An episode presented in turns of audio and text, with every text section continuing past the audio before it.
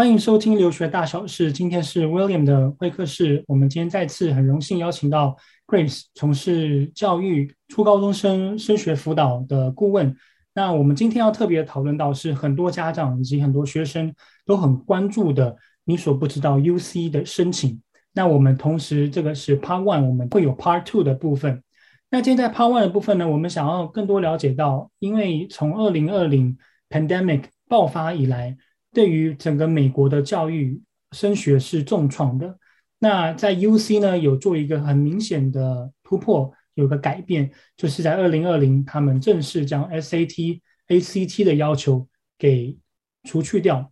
那这个对很多申请 UC 的学生产生很大的影响，不管是在美国本地的学生，还是国际学生，其实受到的影响都非常的大。那为什么会受到很大的影响呢？当当然，因为我们一般亚洲学生，我们比较会考试，那我们也比较能够拿出来的东西是我们的成绩。但这次被拿掉之后，那我们要怎么样在 UC 上面有更突出的申请？这就是很关键的。那再就是随着疫情的演变，SAT、ACT 这些都拿掉之后呢，我们发现到一个现象，就是申请人数越来越多。像从去年开始。总 UC 九个校区的总申请人数都已经突破二十万人，到了申请二零二二，就是今年的时候呢，已经来到了二十一万又八百四十人，那整个比去年多了百分之三点五，这是非常可怕的一个数据，因为在这么多人申请的情况下，录取率又不变，那势必很多优秀的学生他就没办法被看见。那首先我想要问呃 Grace，就是在 UC。学校每年这么多申请学生当中，学校要如何去筛选他们要的学生呢？其实啊、呃、UC 是呃，我们应该算是美国最棒的一支公立大学系统，也是我们加州的骄傲。我们加州的人哈，加加州的家长大多数都是希望他们的孩子至少能进 UC 啊，然后当然那些。比较 top 学生当然是希望在能够进 Ivy League 了。那但是即使那些在这个 Ivy League 那些学生，他们也会申请 UCLA、UC Berkeley。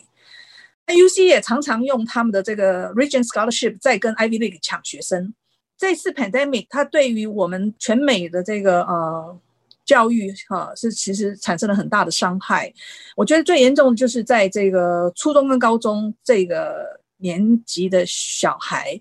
呃，因为初中的小孩呢，他们基本上就是呃年纪比较小，个性比较不稳定。那只要不进学校上课，基本上就有点像放羊吃草。那学校老师也管不了，就是 Zoom 一开，小孩子到底是在听课还是在下面玩电动，没有办法控制。对于高中生来说，哈，我们这一两年遇到很多其实本来非常优秀的高中生，但是在 pandemic 的时候，因为学校上了这个 Zoom 课。上网课以后，这些孩子们也开始在这个有一点我们讲叫堕落了，就是有一些其实本来也蛮优秀的这个高中生啊，因为上网课的关系，那也开始在这个退步了。那他们退步的原因是因为其实很多老师根本不知道、不熟悉怎么去上这种课，然后他们上网课呢，那些老师又觉得上太难呢。就担心学生听不懂，因为已经没有办法 in person 的去去做比较好的解说。那所以在教学的内容上面呢，有的时候深跟浅的控制不太容易。那大多数的孩子呢，那当然就等于是像放羊了一样，家长还是去上班，还是在家里上网课，到底有没有听课，有没有在玩，谁都不知道。等到 pandemic 这一波过去了，大家恢复回到学校 in person 上课的时候，才发现问题真的很大了。尤其是他们在课程与课程之间的衔接，哈，真的是产生了很多很多的问题。很多学生他十年级可能在上 Algebra Two，他 Algebra Two 在学校是在家里上这种课，可能都拿 A 的成绩的。等到开学回到教学校要去衔接 Pre-Cal 的时候，他接不上去了。原来中间有很多东西是没学的。可是，即使在这样的情况之下，这些十一年以升十二年级学生还是申请大学，那他们还是照样申请 UC 啊。那尤其 UC 自从取消了 SAT One 考试以后，大家就觉得，哎，我的 GPA 不错啊，那我申请 UC 其实是有机会的呀。所以，就大家就开始大量的就去申请了，放胆的去申请了。反正你不申请，白不申请，你可能 真的就可以摸到一个 UC 了。对。所以我觉得他们这个 UC 取消 SAT One 以后，申请人数大增，这是可以预期的。因为每个人就很容易 qualify 了。因为在过去，他们很多学生他会用，对，他们会自动用 SAT 跟 AC ACT 还有 SAT two subject 的成绩自己来衡量自己。他就说，他说哦，我可能考了一千二、一千三，那这种学生他可能就说，那我就不要申请 UCLA、UC Berkeley 了，因为根本不可能嘛。你去看那个 UCL、UC Berkeley，他每一年的这个 seventy five percentile 都是一千四百多分呐、啊。那我如果没有一千四百分，我去申请根本没机会的，我何必浪费时间去写那些 essay，还去浪费那个报名费呢？那可是自从 UC 不再有这个要求的时候，他想说，哦，那我 GPA 不错啊，我来试试看好了，也许我有机会就摸上了。所以就变成大量的学生都去申请了，反正是 come on application 嘛，我一个送出去，我可能所有的 UC 通通都送件。那运气最不好，我可能捞到两个，然后我再来决定要哪一个。运气好，也许我就真的可以进到一个我本来进不去的，呃，可能一个本来进 UC Irvine 的，他可能就进了 UCSD，原来进 UCSD 他就摸上了 Berkeley 或 LA，所以大家都想来碰碰运气，Why not？对不对？但是 UC 真的这么容易进去吗？其实。U C 的 admission officer 他们是非常非常有经验的，而且他们在决定录取学生的时候，不是一个人在做决定，对，他们通常至少有两三个一起来看的。每一个 application 不是一个人看完以后就决定说哦，我录取这个学生了，他他不可能这样子做的哈，所以他们会去看的。那那 U C 他对于每一个像我们这么 local high school，U UC 知道每一所高中学校所 offer 的这些课程。就是 curriculum，例如说这个学校它的数学课最高开到什么？有的学校最高只开到 AP 微积分 AB，有的学校开到 AP 微积分 BC，有的学校甚至已经开到 Linear Algebra，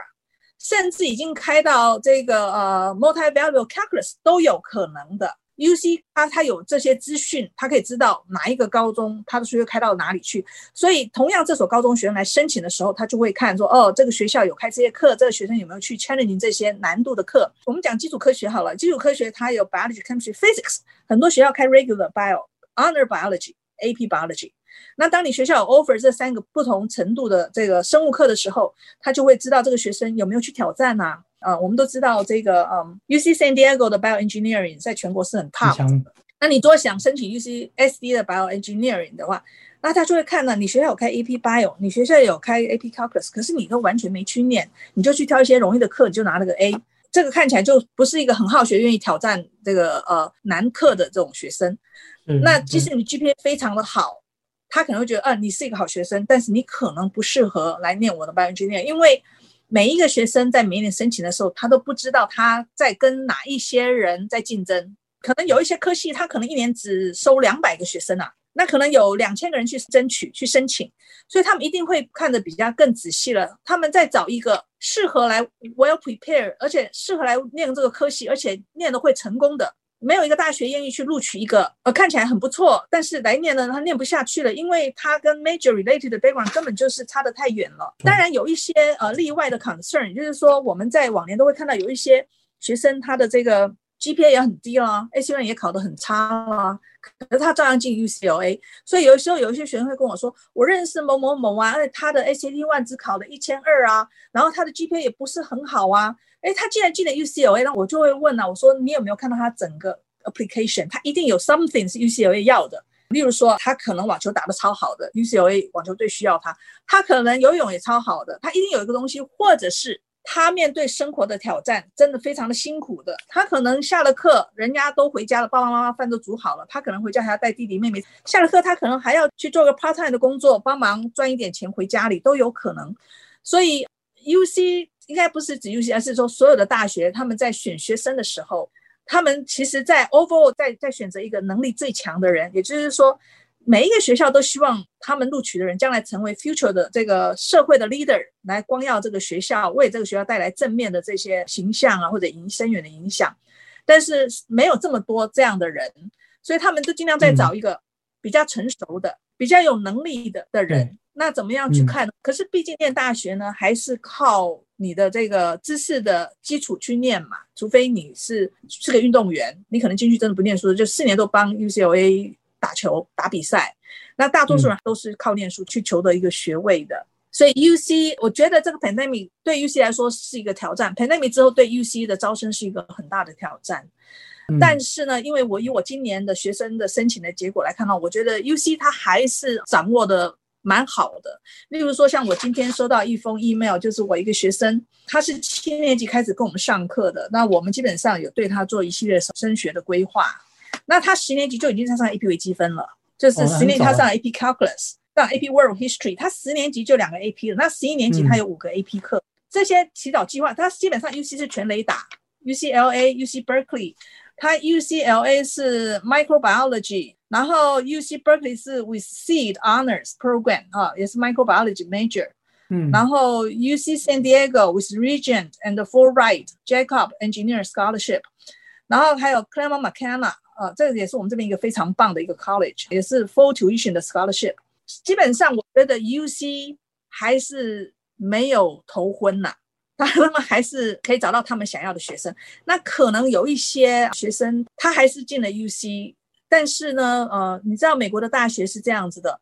你进去不保证你四年可以毕业。对，很多美国大学生是念六年都还毕不了业的，所以基本上，呃，我觉得。UC 学校都在找适合他们的学生，那学生也在找适合他们的学校。这学生也许他的学业成绩不是超级棒，可是他可能有其他的东西。因为啊、呃，每一个人必定每一天只有二十四个小时。如果一个人他二十四小时除了睡觉跟上学以外，他把书念得超级棒，那或者比较一个人，他除了睡觉跟上课以外，他书念得还不错，中上，可是他可能还要去处理一些其他的东西。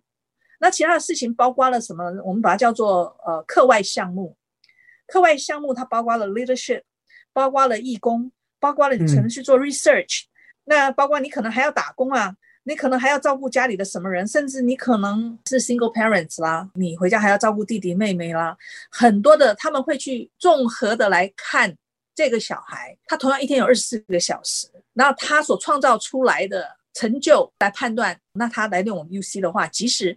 他的这个学业不是超级棒，嗯、可是如果给他跟人家对等的时间，不要有这些其他的生活挑战的话，他应该也是会成功的。这种学生他还是可以进 UC 嘛？是这样子。UC 申请变很多，录、嗯、取率降低，我觉得这个应该也不要去恐慌了。反正就是因为 录取的这个门槛降低了，录取的标准没有降低。对，没有错。在去年也有听过，就是那个 Cal State 的 CSU 系统的学生申请人数降很多，是，然后都很多都跑去申请 UC，因为 requirement 被拿掉了嘛，对啊，门槛降低嘛，对，是这样子的。嗯、那我、呃、因为我们都知道说，其实 UC 的确很看重 GPA，因为 UC 它的文件基本都是活动，二十项活动，四篇的 essay，又不用推荐信，所以很多学生都会觉得说，啊，那我 GPA 有三点八。我当然就是可以直接申请 UCLA，但其实刚刚我讲到一个重点，就是很多学生可能在选课的时候，他没有去注意到他未来申请的专业跟他的课程规划有没有让评审可以看得出他要往这条路的一个轨迹嘛？这是我们很多学生都会遇到的一个问题。那我就想要问说，那如果很多学校像台湾的普通高中没有 AP，没有 IB，嗯，单纯就是上台湾这个我们的课纲。这样子系统下来的，那要怎么样去提高他们的竞争优势呢？嗯，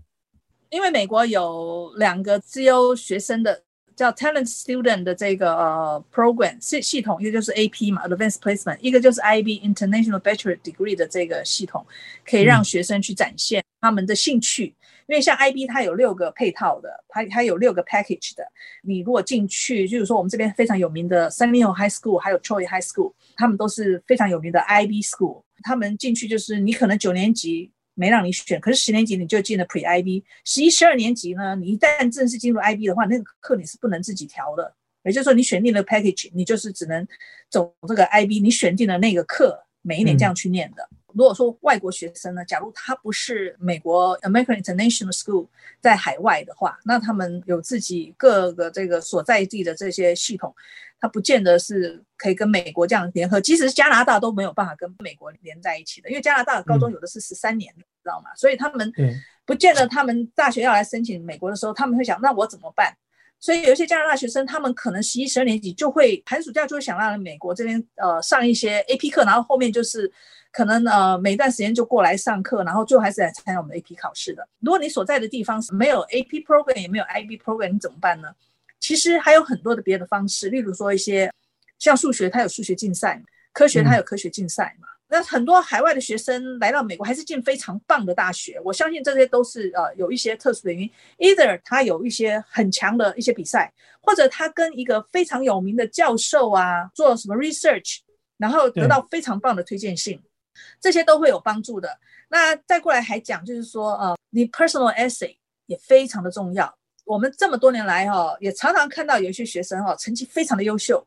可是他没有进他心里想进的大学。我们也常看到一些学生是没有比那个优秀的学生还优秀的，他进了很棒的大学。我们检讨你的 essay 不够打动人心，你怎么样写一篇好的 essay 呢？我我觉得这个是要比较长的时间提早去酝酿，而且最好要有你的指导老师来帮你。呃，像我们这边，像我们的英文老师是我们这边一个非常有名的高中私立高中的英文 English Department 的 Chairman，他是在那个学校教到 AP 英文的。他每一年呢，从八月九月开学以后，他非常的忙。为什么？因为他他的主要责任是要帮助他的学校的学生 review 他们 college application essay，是他很主要的工作。因为我们这边的私立高中啊，最大的卖点就是，呃，你们这届毕业生都到哪里去了？就这样，college matriculation，但但是这是非常现实的。对你的升学率嘛，嗯、就像我们说 Harvard Wesley，他一届两百七十个学生，他有一年有二十八个学生进 Stanford，那我们就说他跟 Stanford 的 connection 也非常好，他等于是 Stanford 的 feeder school。但是这也不是偶然发生的，就是他们学校的本身的 program 本来就很 strong 的 support 他们的学生，所以这些大学愿意继续收嘛。像像 Princeton 大学、嗯、Princeton 那那他们有 Princeton High School，他们那个 Princeton High School 有很多学生进 Princeton University 啊。那你们会说他近水楼台先得月，其实也不是啊，也是那个学校够好，而且 Princeton High School 的学生，他们事实上他们高中有一些课，有些学生已经把高中最高的数学课上完了，那然后呢，他可能就去 Princeton 大学选修了。哦，那那当然，他如果去变成大学去选修他的数学课，那他就认识他学校的 professor 了，那就很自然的，人家知道你知道你是个什么样的学生，你的录取率当然会高嘛。这有很多的这些地缘的这个优势了哈。那海外的学生，我觉得如果说他们想要进美国申请比较好的大学的话，除了学校的成绩要保持非常良好以外，我觉得他要想办法，可能参加一些比赛，制造一些个人的特色。这个比赛不见得一定是学术上面的比赛，呃，你可能说我很会溜冰啊，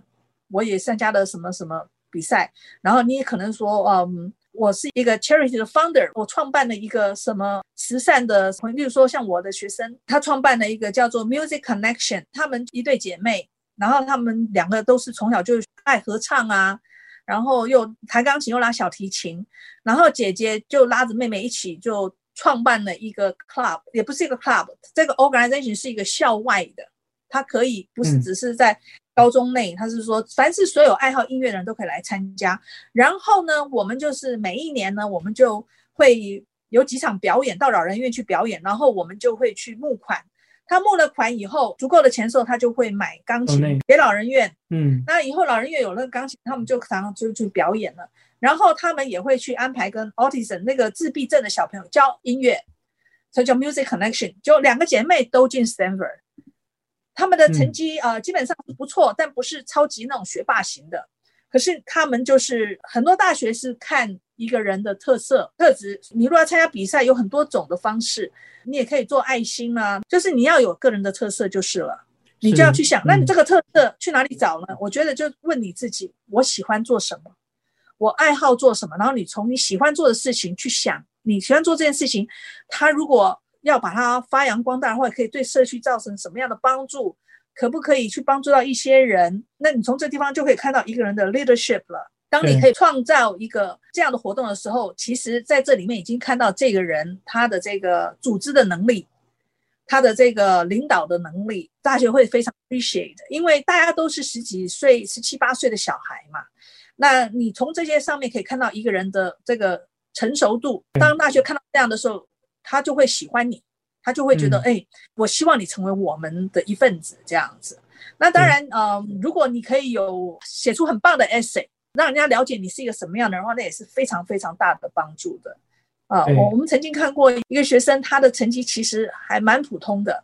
但是他就进了 Princeton。他进去，我觉得就是他那篇 essay 写得非常的感人。嗯，啊，他触动了，他们就觉得说啊，哎，对，就这样子了。所以。那也是他的特色啊，因为他里面讲的故事介绍了他自己，让人家觉得他超级棒。我我曾经有个学生，他进 MIT 啊，他写的 essay 是写 spaghetti，那你就想这个意大利里面有什么好写的？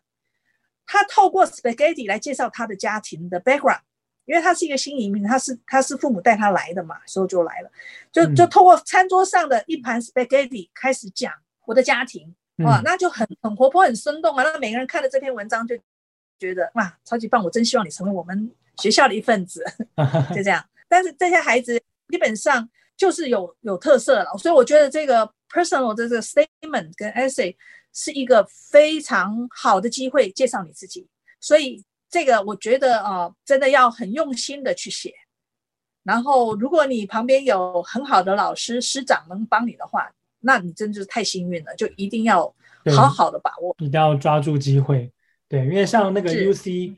UC 大学，他们自己都有说，很多学生条件很好，但是没有进到 LA Berkeley 的原因是什么？他们说在 essay 上面就看到，因为像美国所有大学都是一样，他们都想要找合适的人，然后找 leader，然后从你的各个材料里面去看到你你对不同事物的看法、热情等等的。但他们会发现很多很优秀的学生，他在 essay 上面没办法体现他的热情，他的组织 leadership。其实我觉得这个在我们亚洲学生有很大的这样的问题了。那我觉得当然跟我们文化上面有很大的关系。对对，我常常看到这个呃，我们国内来的学生，新移民的学生来，真的很害羞，就是你问一句，他会回答。然后他都是能简短就简短，他如果能够一个字回答你是或不是，他绝对不会说我觉得是我怎样怎样，不会。可是你知道，我常常跟这些小孩子们讲，我跟他们说，你知道吗？我常常看到我我认识的美国小孩哈，他可能这些东西他只懂三分，他跟你谈的时候，你会觉得他很懂，他至少懂得八九分。然后我说，我常常看到我们国内的孩子很优秀啊，他可能真的是已经懂得八九分了，可他讲出来，人家觉得说你好像不太懂。我说那就很吃亏啊！嗯、你要能够勇敢的去表达。但是我发现很多他们的这个困扰是觉得他只觉得英文不够好。我说永远不要去担心你的英文好不好。就像我们曾经辅导过蛮多学生是九年级、十年级才从香港啊、大陆啊或者台湾过来的，那他们写作文呢？因为他们虽然在国内已经念到什么初中、高中，甚至高一了过来，可是那个英文过来，基本上我们还是跟我们的小学生放班的啦。就是说程度好一点，我们就跟他跟我们放在 Junior High Reading and Writing 同班，就就六年级的学生一起。那即使这样的情况，我们甚至还教过一个已经进了这个大学外文系的大一的学生来这里哦，也是跟我们 Junior High Reading and Writing 的学生同班的，而且他在那个班上，他也是觉得自己。程度还是真的怎么差那么多？我说这是很正常的，因为这些孩子是从小 kindergarten 从小一开口会讲话，耳朵会听话，就在接触英文了。所以你等于是你刚来，人家已经在那边十几年了，所以你不如他那是应该的呀。我们毕竟台湾不是一个英语系的国家嘛。但是我说，重要的不是你讲的好不好，流不流利，重要的是你讲的内容。同样的，写作文也是一样，重要的是你的观点，你就要勇敢的去表达你的看法、你的观点。也许你的文法不是 perfect，it's okay，嗯，啊，你还是会得分。一定要勇敢的去表达，你表达就让人家觉得你是有想法的人，人家才能够知道，哦，原来你这么 unique。看你就是看不出来嘛，看不出来你到底肚子里有多少墨水，你的想法怎么样？就看不出来了，所以你就要勇敢的去表达你的想法，嗯，这样子，在美国教室里面哈，老师是希望学生要发问，互动是很重要的。我常常都说，你要你的老师，因为你最后申请大学的时候，你一定要有两个老师给你写推荐信，一个就是文科的老师，一个是理科的老师。可是你怎么样能够让你的老师对你有好的印象或深刻的印象呢？你就是上课要发问。我说，但是发问啊，不是随便乱问的。你问的每个问题，这的确你是想过的，然后你想不明白的，永远不要担心说你问了一个是呃傻的问题。As long as 你是想过的，嗯、然后你去问，大多数乐意回答那些教，嗯，对对，他会很高兴的。然后所以我就说，这样子你就会跟老师有互动，将来你需要写推荐信的时候，这个老师才会知道你是谁，对你有印象，能够帮你写出一个比较不一样的推荐信。因为每一个学生申请大学都要推荐信啊。那你想想看，这些老师哪里能够记得每一个学生啊？所以很多老师他们的推荐信可能就是一个范本，名字换一换，通通记住，就是非常的普遍。你要拿到很好的推荐信，你就要让老师对你有印象。对，大学都会看得出来的。所以这就要提早做准备，跟老师有保持好的关系，这样子。对对对，我通常都跟我们学生讲说，哎，你十年级你就要开始物色了，哪一个老师将来要帮你写推荐信，你十年级就要去准备了这个人了。啊，你不要到十一年级了还说，我十一年级会上 AP Calculus，我喜欢数学，我找我 AP Calculus 老师帮我写。我说 No。也许你找的是你十年级的 AP Biology 老师帮你写，他会写得更好呢。你就不要推到最后 last minute，越早去准备越好。就好像你跟一个人的这个关系跟友谊，你也是提早的去把它打好，绝对是不会错的啦。嗯，好，嗯，OK，今天非常开心能够跟 Grace 更多了解我们 UC 的学校申请。那我们还有 Part Two，我们会更多不同面向去探讨到国际学生、外州学生。加州本地学生在申请 UC 上面有什么样的差异？那甚至很多呃学生呢，他最后没有申请上 UC，但他还是想去 UC，最后他选择了 Community College。这个我们会在下一集做分享。以上是今天的分享，希望对于留学相关的议题能有不同的思维。如您喜欢我们的节目，欢迎订阅并加入学人留学会员，提出您的问题。我们再会。